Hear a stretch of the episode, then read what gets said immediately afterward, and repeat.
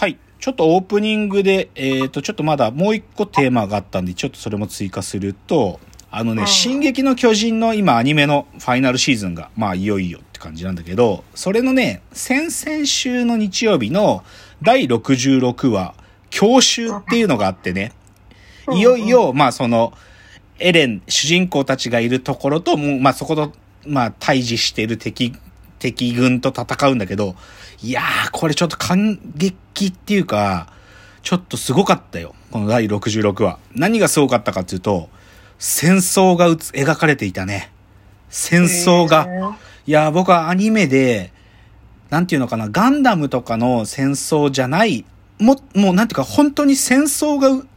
こう、作画されるっていうのは、しばらく見てなかったけど、戦、いや、その、あるよ、戦争シーンを書くものはあるんだけど、本当の、なんか、戦争ってこういう感じだなっていうのが、ひしひしとアニメから伝わってきましたね。すごかったですよ。うんちょっと「進撃の巨人」最近もうアニメも毎週毎週すごいんででいよいよあと4月で完結ですから漫画の方もねいよいよ佳境なんでちょっと皆さんお見逃しなくという感じじゃないでしょうか。じゃあ最後今日の格言言ってオープニング終わります。えー今日の格言バーバーブーム到来中男は床屋で髪切ろうって影山さんなんて髪切ってないじゃないですか。うん、僕は坊主頭でセルフバリカンですから、僕は床屋に行く必要もないんだけど、いや、これ最近さ、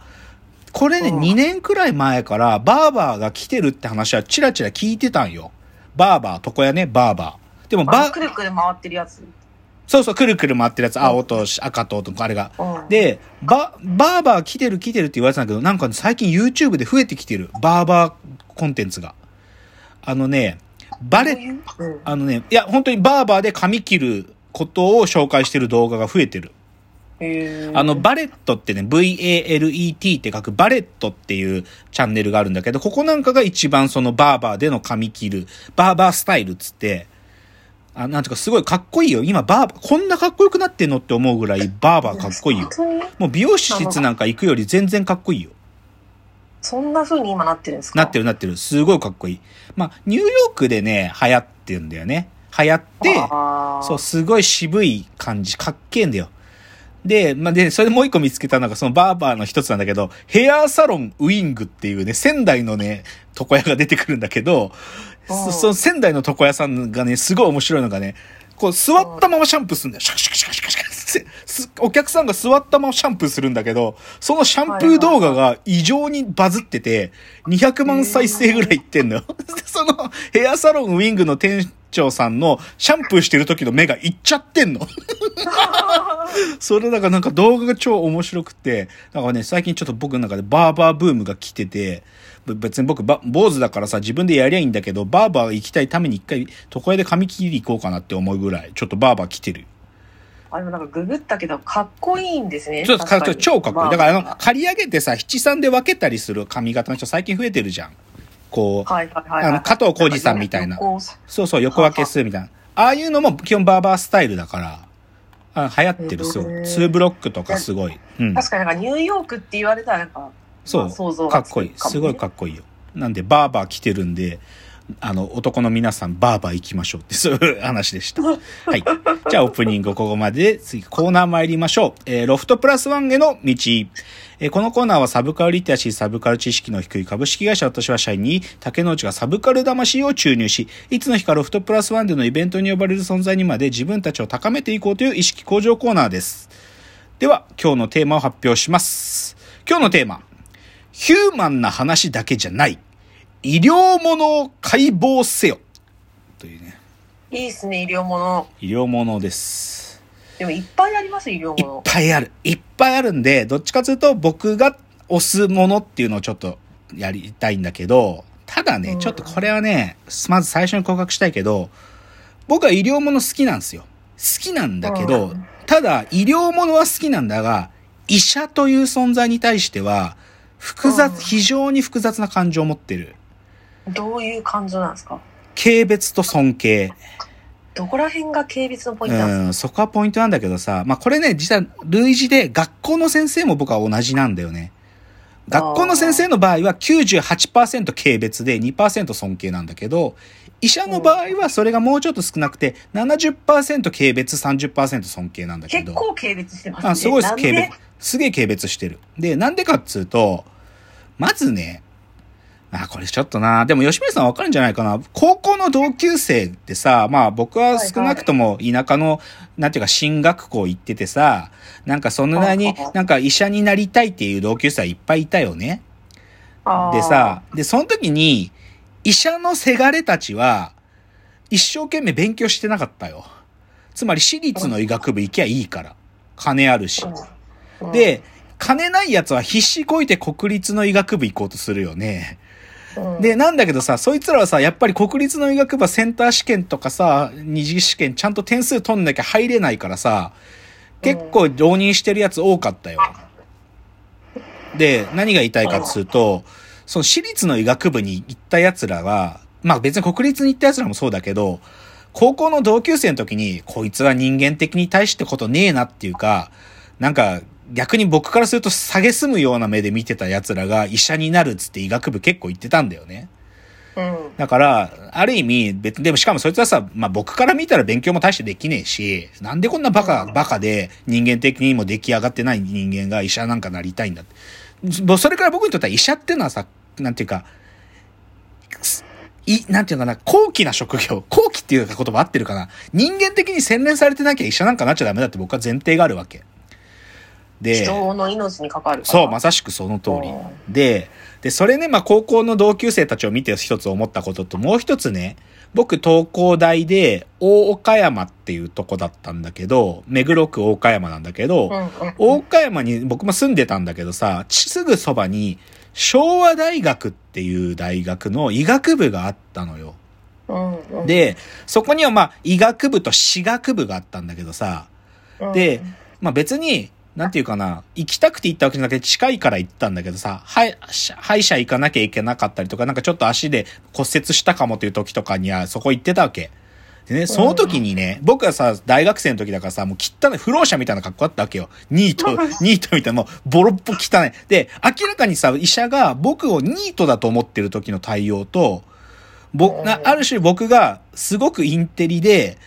こいつ、なんかいろいろ、なんかこっちの診察のこともよく知ってるぞって分かって、僕のバックグラウンドを分かったりすると、態度が表変するのね。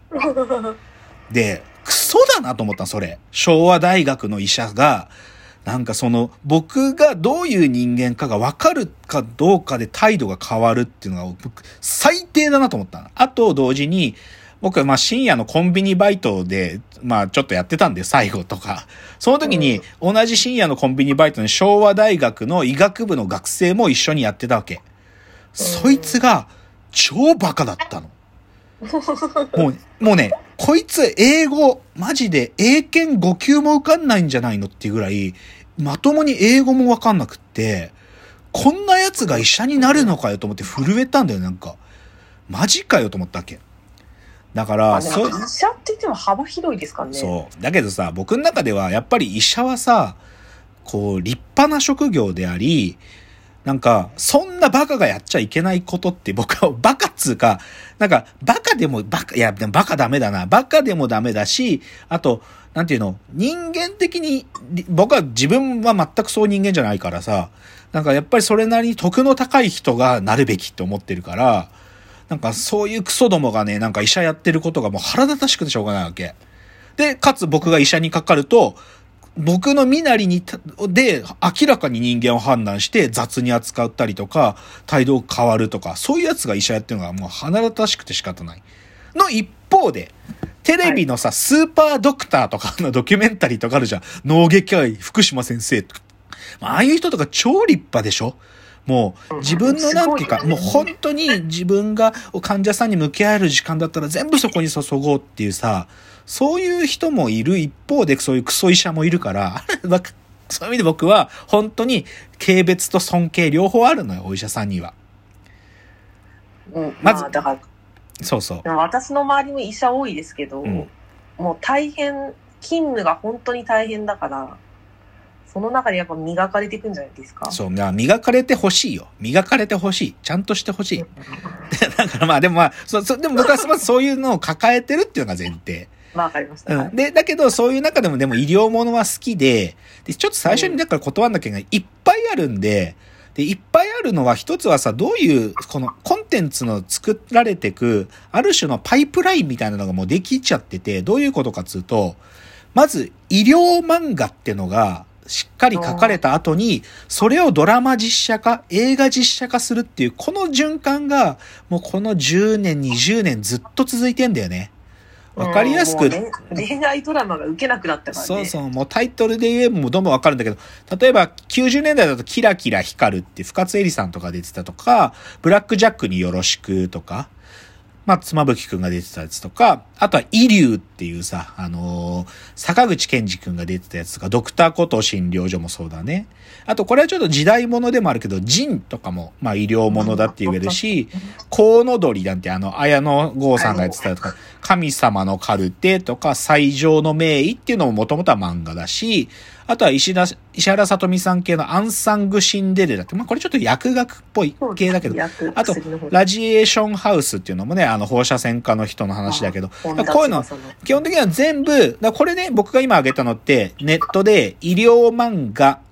い医療もの漫画とかでググると、おすすめ50選とかで出てくるページからポロポロ拾ったものなんだけど、もう軽く上げるだけでもこれだけもうドラマ化されてたりするわけよ。だからたくさんあるんだけど、まあそういうたくさんあるこれよりも、ちょっと僕はね、少し前に振り返りたいっていうか、僕の医療ものとの最初の出会いの作品を最初ご紹介したいんだけど、それがね、映画ヒポクラテスたちというのがあるんです。これをね、ちょっと、あ、もう時間がなくなっちゃったんで、次のチャプターでこの映画ヒポクラテスたちを最初にご紹介したいと思います。では、次です。